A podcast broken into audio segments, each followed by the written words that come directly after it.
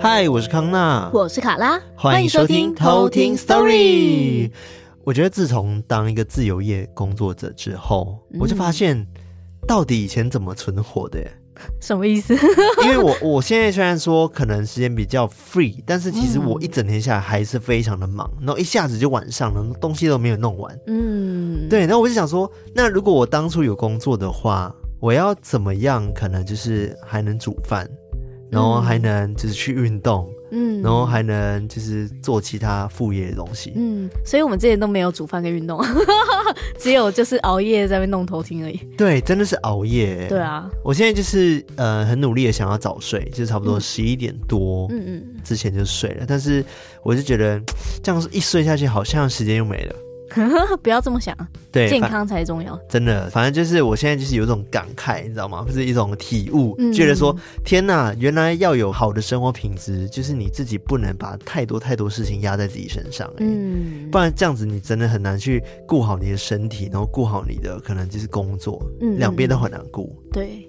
你知道，自从上一次我分享关于就是穆斯林的关于不能摸狗的一个文化这件事情之后，嗯、就还蛮多人就是来反映跟回馈的耶。对啊，哦，觉得很特别，就是居然有偷听课，就是本身就是伊斯兰教徒，对，然后来跟我们分享一下，以他作为教徒本人他的心得。对对对，我蛮感谢他的分享的，但是因为他没有特别说他是什么名字，嗯、所以呃，反正他就在 IG 上面，他叫 Cody 这样子。Cody，对，他就跟我分享说，关于狗狗就是口水是不纯洁这件事情，其实呃，他说一般来说就是已经净身完了要做礼拜后碰到狗的唾液，就是要重新去小净一下。嗯嗯嗯，对。然后很多穆斯林其实现在都有养狗，尤其是他们那个地区就摩洛哥那边。嗯嗯，对，哎，摩洛哥是在非洲北部吗？对，他在非洲西北端那边。嗯嗯嗯嗯。然后他就讲说，在摩洛哥的伊斯兰教其实还蛮开放的哦。对，可能他听完我分享在马来西亚的伊斯兰教的文化，然后他可能自己活在摩洛哥这边，就发现说，哎、嗯，好像有一些些的不一样这样子。嗯。然后他有讲说，其实很多人都有养狗，然后他家有养狗哦，他们会把狗狗养在家里的花园里面。嗯嗯嗯嗯。然后他有提到一个很重要一点，就是讲说，其实他们真主一直告诉他们说，要善待动物。嗯。对，所以不管是。呃，环境还是动物啊，你必须要好好去对他们，你才有办法成为一个合格的人。嗯嗯嗯，对。所以即使他们不能饲养狗狗，但是他们看到流浪狗或者猫，其实还是会给予食物，或者是帮他找个居住的地方的。嗯，哎、欸，但是这位偷听客是有养狗的。对对，他是说在他们的教义里面，他认为是这样子的。嗯嗯嗯，所以不是只说，呃，因为我上次有讲到说，在马来西亚其实。因为像那个明星黄明志，他有观察到说马来人可能不能摸狗这件事情，所以帮他们建立了这个流浪所，嗯，对不对？但是就是因为他们知道他们不能给他们一个住的地方，不能养他们，他才做这个活动的。对啊，对啊，对。但是他的意思是讲说，在他的教育里面，他认为是这样子的一个意思，嗯嗯嗯，其实是要善待环境跟动物。嗯，所以基本上你不能养 OK，但是你还是要去对他好。嗯，对。那我觉得他讲的一点非常非常好，就是他讲说，虽然说很多人都觉得他们都会对于就是圣训或者是古兰经的见解都不同，但是他觉得他的家的长辈们都会教导这些后辈，他们的后辈们呢讲说，哎，不要一昧去相信学者的解说，嗯，而是要自己去理解这个宗教真正的定义是什么。哦，讲的好好哦。对，我觉得这个很好，非常非常好。然后他这边有再补充一点，就是讲说，呃，上次我有提到说，哎，包头巾这件事情，其实不是只是因为女生可能爱漂亮这件事。嗯，他说这件事情其实也是一直以来常年在宗教里面很常拿来辩论的问题。嗯，对，因为在古兰经中就有说，哎，遮蔽修体，对，但是并没有说全部一定要包起来。哦，对，所以他们认为说这个是个人选择。有些人认为说包头巾可以让他更贴近宗教。但是有些人觉得，嗯，不包头巾没关系，反正我都有在学习宗教啊，礼拜这样就可以了。嗯嗯嗯嗯嗯，这个状况就好像艾瑞克的基督教一样，嗯，就是他也许没有可能很常上礼拜堂啊等等的，或者是说什么在餐前会祷告等等的，但是他自己觉得就是他有在跟主在一起这样子。对，所以可能就是也是这个概念，就是他们自己可以去找到他们觉得。贴近神的方式。对，没错。然后他还有补充一件事，就是穆斯林一生不是要去朝觐一次嘛，对不对？对。去那个麦加，他说，其实，在麦加之外呢，也要去一个地方叫做麦地那。麦地那。对。然后他说，麦加。那边朝拜会朝拜一个像一个黑盒子朝拜，然后那、嗯、那黑盒子好像叫做卡巴，我不知道怎么念啦，是 C A A B A 这样子。嗯，然后他说相传是亚当所建的。哦，亚当？对，亚当。然后他说另外一个是 Zam Zam Water，Zam Zam Water，我不确定怎么念，是 Z A M Z A M Water，也是要去朝拜的，因为他们觉得说那个是穆斯林的圣水。哦，对，所以我觉得很酷，因为这边又提到亚当，但是在我们的印象中，亚当不就是基督教里面的？对，在圣经里面出现的，对对对，第一个、哦、第一个人嘛，对不对？对啊，亚当跟夏娃。所以我在想说，哦，那伊斯兰教是不是跟基督教其实有很深的一些关系，或者是很复杂的关系？哎，对。然后我就是稍微查了一下，的确真的很复杂，就不在这集讲了，我们有机会再跟大家分享。好啊，好啊。对，因为也有包含，就是上一集我分享说，哦，在他们的那个圣训里面有提到说，那个加百列天使。要去他们家里面嘛，对不对？对啊。然后也有人问我说：“哎，加百列天使不是基督教里面的天使吗？”嗯，对，我就对这件事情也是对，哎，没错，加百列天使也是在基督教里面会出现的。就感觉他们世界观好像是重叠的。对，有部分是重叠的。嗯，对，所以有机会再跟大家分享这件事喽。好啊。对，所以非常感谢这位偷听客 Cordy 的补充。嗯，真的非常感谢，就是真的能听到。身为伊斯兰教徒本人出来现身说法，就是非常的荣幸。对，他也在最后我们讲说，哦，感谢我们就是以客观的角度去分享伊斯兰教的文化跟宗教这样子。嗯、对，我觉得本来就是要以客观的角度去看啦，那么大家再自己去了解，自己去嗯、呃，看你要怎么去定义这个宗教，那是大家自己的决定这样子。嗯、对对对对，对。好啦，那今天是卡拉来给我们科普。没错，那今天要科普的这个，大家看标题应该就知道了，就是之前很夯的九天玄女。对，我们有点就是没有跟上时事。对，我觉得也不是没有跟上时事啊，嗯、就是那时候还没有 feel。就那时候其实，呃，阿汉那支影片出来的时候，也有想到说，不然就来科普九天玄女，但是，嗯，就是还是没有那个 feel。我觉得我们就是要那个 feel 来了，我们才会觉得说，嗯。好，就是我们现在就来好好的来认识这一位神明，嗯，嗯，就是缘分的意思嘛。对，所以我觉得那时候缘分未到，现在就觉得说，哎、欸，突然觉得好像可以来讲了。哦，对，就是一个感觉。然后今天就要来带大家一起认识九天玄女这位神明。嗯，那一样在我们的科普之前，会带来一则偷听课的故事。好，那今天偷听课是哪一位呢？他叫做雅琪，然后他说。真的，真的，真的好喜欢你们！喜欢吗？对，每天上班最期待的就是带上蓝牙偷听你们的 podcast。在这之前，我以为只有我会这样做。听完之前其他偷听客分享后，就觉得，诶，好像也没什么嘛。挂号，感觉大家上班都蛮闲的。擦 D，希望你们可以继续努力走花路，我会一直支持你们的，爱你们。什么是走花路？走花路，感觉是那种好像我们追韩星的，好像希望他们出道或什么的，然后希望他们一路的那个成名路很顺遂，就会说希望大家走花路。哦，OK，对。那他的故事大概是什么样的故事？他这个故事哈，因为他之前其实都是没有灵异体质的，嗯，然后在经过一些事情之后，就哎、欸，好像会一直突然的看见一些东西啊，竟然。对好不可思议哦！对啊，可能也跟他的那个办公室有关啦。嗯，好，那我们接下来就来偷听 story。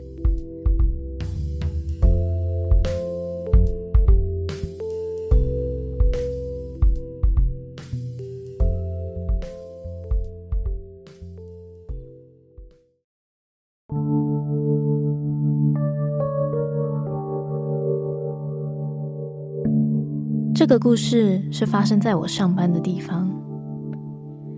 我的公司是位于高雄市鼓山区的某个商业大楼里。因为我们公司有在这栋大楼搬迁过，从九楼搬到十八楼，所以之前在九楼的时候，并没有觉得有什么奇怪的地方。直到我们搬到了十八楼。因为公司的老板也是很突然的说要搬到十八楼，所以我们也很赶着要新装潢。主管们也没有特别的信仰，所以当时也没有特别去做拜拜之类的动作。渐渐的，公司发生了很多事情，让我不知道要怎么用科学的方式去解释。因为我本身不是灵异的体质，虽然是抱持着尊重的态度，但我之前从来都没有遇见过灵体。而在那之后，我会开始看到影子在公司的小走廊穿梭，而且它的速度很快，快到我常常会觉得是不是我的眼睛有什么问题，所以才一直看到这些东西。后来，我的眼睛果然出事了。某一天上班的时候，我的左眼突然会看到 Excel 表格上面会产生虚线的形态。我马上意识到不对，就去看了医生。但是，我看了三间不同的医院，却完全查不出原因。但我的左眼就是雾雾的，看不见。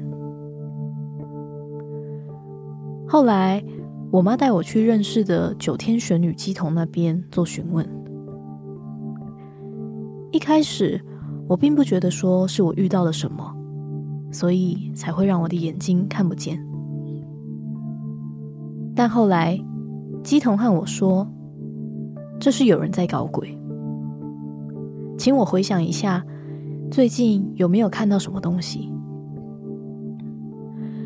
我就和乩童说了，我最近在公司常常会看到很快速的黑影闪过的事情。后来他就稍微帮我收金，之后就回家了。神奇的是，之后我的眼睛慢慢的好转，后来到公司也不会再频繁的看到影子。但是，公司也开始陆陆续续的发生了很多事。有一次，公司的主管都不在，只剩下我和另外一位同事在座位上。结果，内线的电话突然响了。我跟同事互看一眼，他不敢接，我就接了起来。我接起电话，喂了一声。听到话筒里面完全没声音，我就马上挂断了。后来同事来跟我讨论，因为我们平常内线如果响起来的话，通常都是主管的办公室打过来的，但那时候明明主管的办公室里完全都没人，所以到底是谁打来的，我们也都不知道。而我们也进去主管的办公室看了一圈，想说会不会是电话坏掉了，没有放好。但看了一圈之后，还是没有异状，之后也不了了之。而最近一次发生怪事，是在我上班偷听偷听史多利的第四十八集《巫师的世界》的时候，听到一半的时候。我发现公司的冰箱突然自己打开，我当场愣住，马上走过去关起来。而同事跟主管虽然都知道这件事情，但好像冥冥之中有一股默契，我们就刻意的不去讨论这件事情。即使我们的公司一直陆陆续续的发生怪事，但我目前。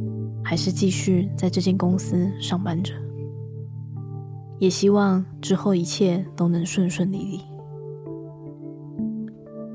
这就是我的故事。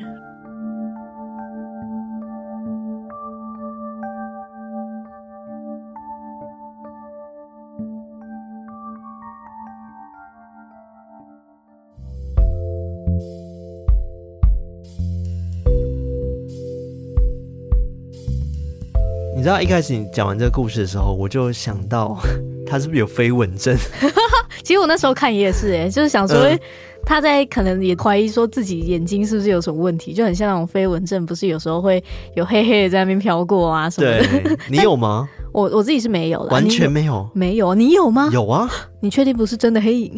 确定不是，就是很多，我现在可以看到啊。哦，嗯，你现在就有了？现在就有啦，我一直都有啊。但是我以为这个是一个非常正常的现象、欸，哎。no，我记得这个是什么视网膜玻璃。真的假的？对，就是好像近视太深会有那个飞蚊症之类的。哦，我现在还是可以看到有黑黑东西这样跳一跳去跳一跳。哦，真的哦？对啊，你完全？没有，我没有啊！哇，嗯，看来你需要吃一点 保健眼睛的部分。鱼油，鱼油，鱼油有啊，我们最近有在吃，对，都持续在吃，没错。而且我忘记吃了，欸，就是今天的吗？昨天跟今天。昨天你忘记了？哎，对，昨天晚上我没吃。那今天早上？今天早上没有，因为我就忘记带啦，我就所以就是今天一整天也没有。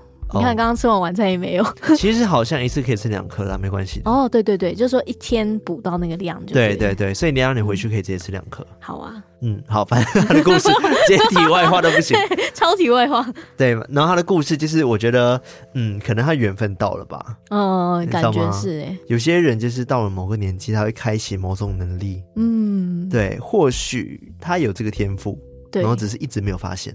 对啊，对啊。而且他还去找那个九天玄女，嗯，去看看这样子。对，而且我发现一件很特别的事情，就是不管是哪一个偷听客，就是只要有遇到事情，去庙里面都会找不同的神明去拜。对，但通常我们不是都会觉得说，哎、欸，每一个神明可能都有他自己的职责掌管。所以才会去找到他们嘛。对。但其实他们好像不是、欸，就是他们只要有遇到什么问题，通常就是找自己信任的那一位神明去问事。对，没错。对，所以其实应该是不同的神明，他们的职责范围都非常的广泛。然后只要找自己心里面就是比较认识、比较熟悉的、信任的神明。去问，对，但是我对九天玄女真的很不熟哎、欸，超不熟，对不对？超级不熟啊！对啊，我也是直到阿汉做的那一部影片，我才知道说，哎、欸，有九天玄女这个角色。嗯，但是在我找资料这个过程当中，我也发现很多哦，原来是这样哦，难道他会那样的这样子的反应？你知道，我一开始以为阿汉只是在就是搞笑，然后没有这个角色，嗯嗯只是乱取的一个名字而已。嗯结果是真的有这个神存在，对，真的有这个神存在。哦，哇哦！今天就借着这个机会，好，那先来介绍这位九天玄女，她也是道教体系下的其中一位神明。嗯，刚给狗打喷嚏吗？对哦，他又打喷嚏了，可爱。大家不知道有没有听到他在啪嗒啪嗒，就是甩身体哦，又打喷嚏，可爱。好，我不会剪掉你哦，你不要。好，坐下。好了，你乖，你乖，坐下，坐下。好，不要吵。好。这位九天玄女呢，她又叫九天娘娘、嗯、九天玄女娘娘、九天女、玄女、元女、蛙皇、连理吗？好多名字。对，这位九天玄女，她是道教女性的至高神之一。那九天是什么意思呢？它有两种，一种是指中央跟八方，有四面八方的意思，也代表的是最高、最崇高的意思。哦，OK。那九天玄女的玄，它有深奥、玄妙、深远、神玄的这个意思。神玄哦，神玄，神就是很就很神很玄，对 的一个形容词这样.但是你有没有发现，它居然有个叫做蛙皇的名字？对，我刚刚讲是女娲的娲吗？对，它是女娲的娲，所以我居然也有找到其中一个说法是。据传女娲跟九天玄女是同一个人？什么？太复杂，我头好痛。对，我看到的时候就想说，really 真的吗？但是其实，在深入的找下去之后，就发现其实实际上没有很确切的史料去佐证说他们就是同一个人。因为我有看到一段资料，他是这样写的：他说有几本书，有三本书，分别是《黄帝问玄女兵法》。跟《云集七千》跟《九天玄女传》这几本书里面有记载几句话，嗯、然后是这样写：习虽为圣，未曾下世，待乎开皇，降乩人间，号曰蛙皇，人首龙身，炼石补天，垂天地之大功。然后后面的那个一些古文，就是跟之前我们讲的那个女娲是同一个描述这样子。哦，但是我就觉得很奇怪，就是我找到的只要有说女娲跟九天玄女是同一个人，都是用这一段一模一样的文字。嗯、所以我就在想说，会不会是其实有人笔误，然后互抄才会去形成这个说法？嗯，也是有可能诶，因为他也没有说哪一个剧是出自于哪一本书，这样子、嗯、都混在一起讲，然后也没有找到其他的史料佐证，所以这部分就是稍作保留这样。嗯，所以就是其实就是比较偏民间信仰的一个论点，然后道教的神谱里面都没有相关的记载啊。那关于九天玄女信仰的这个源头，它到底是什么呢？那最多人认同的说法，它最早可以追溯到中国上古时期的图腾信仰，就是传说在皇帝大战蚩尤的那个时期，皇帝跟蚩尤对打九次都失败，嗯，然后他只好退兵重整，他就在泰山遇见了化为人头鸟身的九天玄女，就接收到他传授的兵法符信。六丁六甲之术，最后就打败了蚩尤。OK，这个就是传说九天玄女她的起源。那另外一个说法是，它的原型是玄鸟。OK，玄鸟是古代汉族神话传说中的一个神鸟。嗯，那之所以会有这样子的说法，其实跟后期人们帮他制作的神像啊，跟历史的记载有关。因为九天玄女她的形象，有人说是人身鸟形。也有人说是人形人身这样子，人形人身哦。对，但我们现在其实比较常看见的神像，就是一般我们看见的人形人身这样。那之所以会有人身鸟形的形象跟说法，是因为道教里面有羽化成仙的概念哦，所以才说玄鸟可能会是九天玄女的源头哦。OK，对。那关于他的真正的身份，有一个说法说他是玉皇大帝跟西王母的女儿。玉皇大帝跟西王母的女儿，他们是不是还有其他女儿？对，有好几个女儿，有二十四个姐妹这样子。然后九天玄女她是排行第三。OK OK，这是其中一个说法。那也有传说，就是九天玄女她其实不是西王母的女儿，是她的部下。哦，西王母就是瑶池金母嘛，所以就是瑶池金母的部下。嗯，然后神格就仅次于瑶池金母这样。哦，OK，那蛮大的诶。对，其实蛮大的。那另外还有一个记载哦，就是根据台湾民间流传的一本叫做《九天玄女宝传》，里面有记载说，九天玄女者，圣母元君弟子，皇帝之师也。这边的说法又不一样了哦，就说九天玄女其实是太原圣母的弟子，就不是瑶池金母的部下。就是瑶池金母的妈妈的部下，因为太原圣母是瑶池金母的妈妈。OK，对，然后就说是太原圣母的弟子这样。嗯，但共同的说法都说，就是他当初帮助皇帝打败蚩尤，所以是皇帝的老师。嗯、那九天玄女她掌管的职责有什么呢？哇塞，她掌管的职责超级多，然后也有很多厉害的称号。像是她在古老的中国战争想象里面，九天玄女是具有决定战争胜负的战争女神。OK，从刚刚讲到的那个皇帝大战蚩尤的那个记载开始，九天玄女她就活跃在各个朝代不同的战争的场域里面，然后传说那些军法大多都是九天玄女去传授。嗯，所以九天玄女就被视为兵法之祖。然后，在中国神秘学里面，去预测天时的太乙神术，或者是谋求地利之机的奇门遁甲，或者是预知人事祸福的大六人术，据说都是由九天玄女去受法，所以九天玄女也被视为术数之神。哦，术神，对，术数的神，对，就是一些法术的神这样子。嗯所以也因为他这样子精通兵法战术啊，然后会用智慧跟谋术去战胜对手，所以也有人说他跟古希腊神话的女战神雅典娜很像。哦，的确是蛮像的。对，就等于说是东方的雅典娜那种感觉。嗯，那另外是九天玄女，听说她非常的会炼丹。炼丹啊，你说就是神仙的一些仙丹那种丹嘛？对不对？没错，所以也被认为说是非常重要的丹药守护神哦。在以前也很流行一个传说，是要炼制成仙所需要的那个金丹玉液的时候，就必须要祈求太上老君啊，跟太一神君，其中还有九天玄女，要去拜托他们去降临护持丹鼎。所以九天玄女也是很重要的丹药的守护神哦，OK，就会去保佑大家可以把那个丹炼好，这样。怎么感觉药头的感觉？对啊，就是感觉他很会弄一些那种炼金术师的那种感觉。看来是个炼金术师。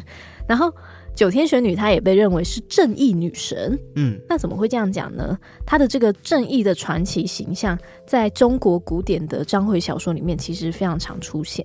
她就在小说里面常常会扮演那一种辅佐指引英雄好汉的女神。例如在《水浒传》里面，宋江从江州法场获救之后，他被官军追弃，逃到了环道村的玄女古庙中。就在危急之际，九天玄女就显灵，一时乌云密布，飞沙走石，官军就被吓得逃离，放弃搜捕。这样哦，对，很厉害。然后当时玄女还派遣两位青衣童子带宋江进入天界，然后赐予天书三卷，并且嘱咐他可以去护国安民，替天行道。这样听起来真蛮正义的，对啊，听起来很厉害。而且据说后来宋江在被招安之后，奉命征辽，然后被辽国用阵法围困，这样子。当时也是九天玄女去传授相生相克之法，所以才得以破阵得胜。好猛哦！九天玄女是战神啊，对，真的是战神，嗯、就是不管你遇到什么样的困难，需要打仗找他就对了。对，他比较是那种国师等级的，就是给你策略啊，真的真的，给你方法破解这个阵法，对，非常的强。另外。九天玄女她擅长的事真的非常的多，嗯、她也被称为制香的始祖，就是做香的始祖。她会太多东西了，对，她超级多才艺。传、嗯、说九天玄女在还没有成神之前，因为她爸爸生重病，没有办法吞药，嗯、所以她就想出了可以用药材磨成粉末，然后去混合糯米粉跟水，把它揉制成长条状。然后让它燃烧之后，那个散发的雾气的药气去治疗他爸爸。哇哦，好聪明哦！对，所以因此在古代，香也被视为一种药品去使用。嗯，嗯对。然后据说就是这个九天玄女去制造它的，嗯，非常的厉害。对，其实现在也是啊，很多香啊，或者是。呃，反正他们有些特殊功用，可以让人静心等等。嗯嗯嗯，或者去净化环境啊之类的。对，对我们之前那个办公室吼，常常没事就在那边点一些香。对我突然觉得香粉抽烟好像也蛮像的。哎、欸，不行，那个就是真的纯伤身。尼古丁这样子。对，纯伤身哦，okay, 大家不要学哦。然后另外他还会一个非常非常酷的一个才艺，嗯，就是他非常精通房中术。房中术是什么呢？房中术又称为房术，它是一种中国古代的性科学保健知识。房中术对，哪三个字啊？房子的房，嗯，然后中间的中，OK，就是房子里面的树，这样。房中术，哦，房子里面的树，OK。那这个房中术呢，其实从现代的性科学的观点来看，它主要就是包含有关性的知识、跟性的技巧、跟性功能障碍治疗、跟受孕等等的方面。哦。对，但它同时又不局限于在性而已哦，就是它还会把性跟气功养生结合在一起，嗯，去追求长生不老跟延年益寿。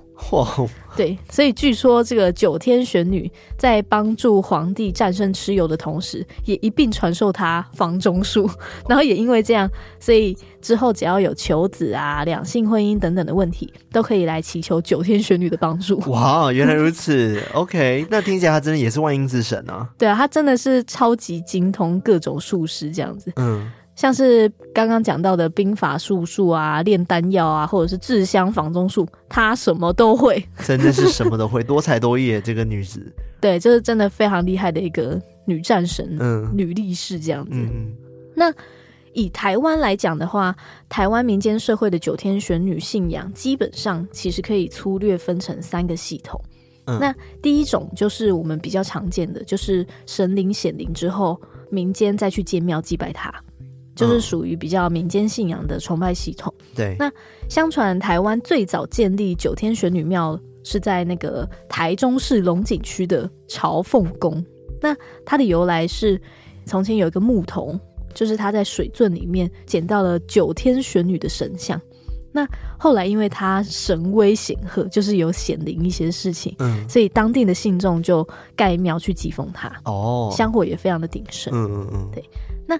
第二种的话是飞鸾造书的鸾门系统，嗯，我那时候看想说，鸾门是什么东西？其实我们一般去看到的比较多是鸡童这种概念，对不对？对，就是会有神明去降驾在可能鸡童的身上，然后去直接指导一些事情。嗯、那鸾门这个系统其实也是差不多的，是不是天宇？跟天宇有关系吗？对，很像。其实我觉得他其实就很像鸡童的那个角色，代言人。对，只是名称不一样。哦哦哦，它叫做郑鸾生。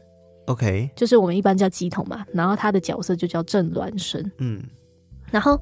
它这个鸾门系统就是借由扶鸾传真的方式，他们叫做扶鸾，嗯，就是去翻译天语这样子。那我我我想起来，我们在一开始前几集的时候，我提过扶鸾，你还记得吗？哎、欸，有哎、欸、有，是两只东西，然后两个人握着，然后负责接收神的话语，然后写下来的。对对，没错，它就是以桃枝在沙盘上面书写仙佛降驾的一些讯息，嗯嗯，对，然后再印制成鸾书去警惕世人。嗯，那。目前在台北比较有名的就是在台北南港区的护国九天宫，嗯嗯嗯，就是主要供奉九天玄女为主神的鸾堂，嗯，对，这是第二种系统。那第三种就是以灵修为主的灵山系统，因为灵山派其实他们是将九天玄女视为先天的主神，嗯，所以他们的宫庙名称前面通常会冠上“无极”两个字。无极，对，就是没有极限的那个无极。哦，无极，OK。对，所以如果各位偷听课有看到无极叉叉什么庙的话，基本上就是在供奉九天玄女。哦，我好像有看过哎。对，我也感觉应该有看过。对，还是电影里面有出现啊之类的。那关于九天玄女她的形象呢，大概会是怎么样的？它的造型其实十分的多元，嗯、最普遍的就是可以看到它头戴冠冕金盔，嗯，然后流云的飞袖，然后穿着宫装的侍女这样子，嗯嗯，然后有一部分的九天玄女，她会跨骑在白鹤或者是凤凰等等的灵兽上面，嗯嗯，对，然后右手会拿拂尘啊，或者是宝剑，然后左手会拿天书或八卦、葫芦等等的法器。嗯、那民间也相信。如果看到他们拿着不同的法器，也代表说九天玄女她有不同的职能。例如，如果你看到手拿拂尘或者是宝剑，就代表说她其实主要的职能就是去荡妖伏魔哦，去扫荡妖魔这样子。嗯嗯嗯。那如果你在家中或者是庙坛去供奉的话，就可以镇宅净坛，嗯，然后邪灵都不会入侵这样。嗯那如果你看到是手持天书的九天玄女的话，就代表说她是主宰战争胜负的军神哦。Oh, OK，对，所以非常适合军警人员供奉这样子。哇，她真的好厉害。对，那另外如果你看到是手拿八卦的九天玄女，就代表说她精通阴阳术数，是风水地理师会去供奉的对象。那他还差什么不会的吗？其实他的职责范畴听起来好像很广，但其实就是很专注在那一块炼金术师的那一块，嗯嗯，就感觉很策略谋略啊，然后炼丹啊，或者是一些秘术的那种感觉。嗯嗯，嗯，嗯。另外，如果你看到是手拿葫芦的九天玄女，就代表说她精通炼丹养生之道。嗯嗯嗯。所以，如果你是医生啊，或者是其他想要去祈求健康或纳福的，就会看到说会去供奉手拿葫芦的九天玄女。哦，OK，对，我相信大家应该知道要拜什么了，因为我觉得他形象还蛮明确的啊，就是你要拜哪个东西呢？嗯，就看他手上拿什么就知道了。对，另外还有一些更贴近民间的九天玄女可以求的内容啦。嗯，那我蛮好奇的，刚刚讲的家中术呢？家中术哦，等一下会讲到。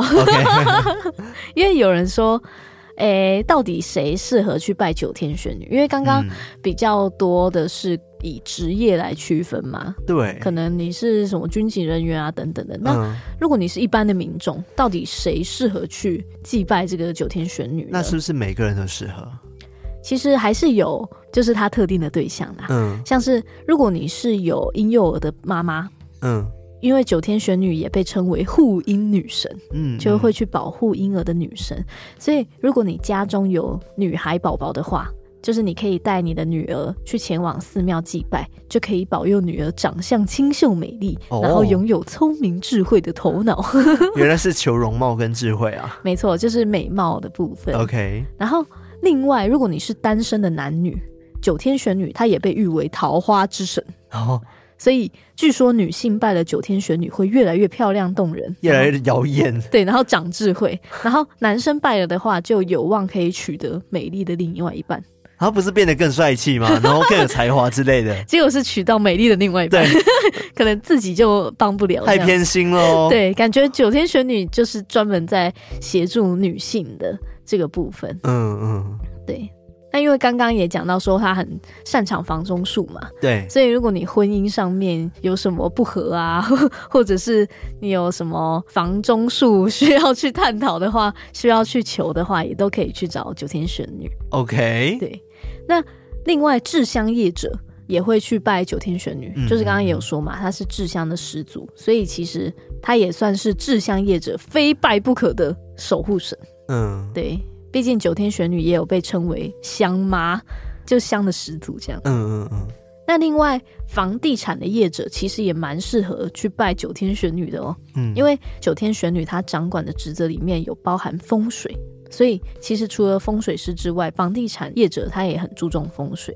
祭拜九天玄女就可以保佑他的事业顺风顺水。哦，OK，原来如此，真的是有太多东西可以拜了。对啊。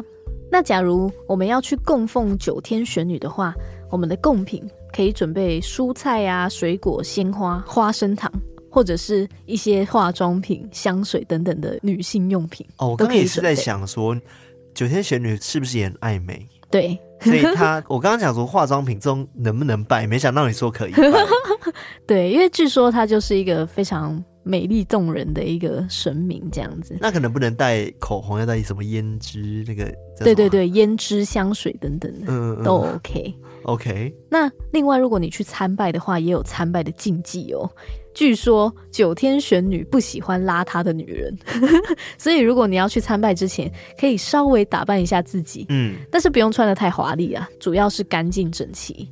然后最好喷一点香水哦。对，那如果你是男性也一样啊，就是至少要看起来干干净净，不要很邋遢的去拜九天玄女，他可能就不理你。我觉得，我觉得就是进庙里面啊，我都会有一个印象，就是一定要穿包鞋，嗯，不要穿拖鞋，因为露脚趾头好像不太礼貌。对，然后如果有戴帽子的话，也要把帽子拿下来。嗯，但是我觉得这个要看地区，哎，看国家。像台湾的话，其实大家可能。都会有这个习惯，就是出门的时候尽量不要穿夹脚拖，对不对？嗯，或者是露脚趾的鞋子。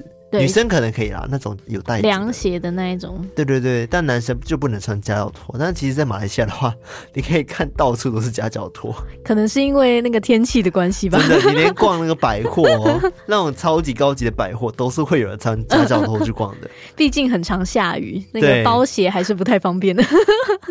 但在我们的观念里面，都还是会觉得包鞋会比较正式。对对对对，没错。所以，假如各位去庙里的话，就尽量还是以尊重的心态为主，然后让自己干干净净、整整齐齐的，然后去参拜，这样也比较有礼貌。是，没错，没错。那以上就是各种九天玄女她的职责，以及如果要拜的话，可以拜什么？哦，真的是太多东西可以拜的，各位。对。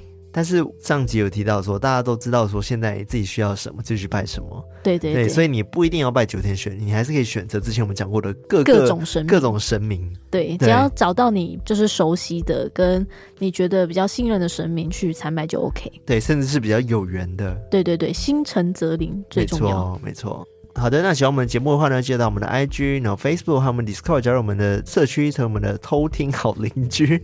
我开始有点那个，有点越来念不顺的感觉。哦，我真的觉得声音有差，因为我觉得我是用听的声音去控制我讲话的语气或者是感觉，嗯，所以如果耳机不 OK 的话，我觉得我就很难去。控制我自己的声音。OK，我我觉得听众应该听不出来了。对，我猜，对，大家应该听不出来。但因为今天艾瑞克不在，所以我们自己是塞了器材。对对对对，因为平时我们比较没有在操作这部分，所以耳机好像跟平常不太一样。嗯嗯嗯，有一点不习惯。对啊，不太习惯呢。对，但我们还是录完喽。哇，还是顺利录完啦。好了，我做个 ending。好，就是记得到我们的偷听客社区，加入我们成为我们的好邻居，然后连接都是在我们的资讯栏上面都有，或者可以到我们的 IG，然后上面有个 link tree，点进去，然后有抖内的管道、投稿的管道，然后有收听的管道等等的。没错，各种管道是追踪 IG，先追踪起来就对了啦。对，没错，所以记得大家如果有故事的话，记得要多多投稿给我们哦。没错，没错。然后最后也要提醒一下大家，可以在各大收听 podcast 平台，Apple Podcast、Spotify、Mixer Box、KK Box、First Story 都可以，就是去订阅我们，然后分享给喜欢听鬼故事的朋友们，让他们一起加入这个偷听客行列。没错，读下下不如种下下。是的，那希望大家一起下好吗？读壮壮不如种壮壮，听起来有点可怕。呃，读。爱爱不是重爱爱，哎，什么？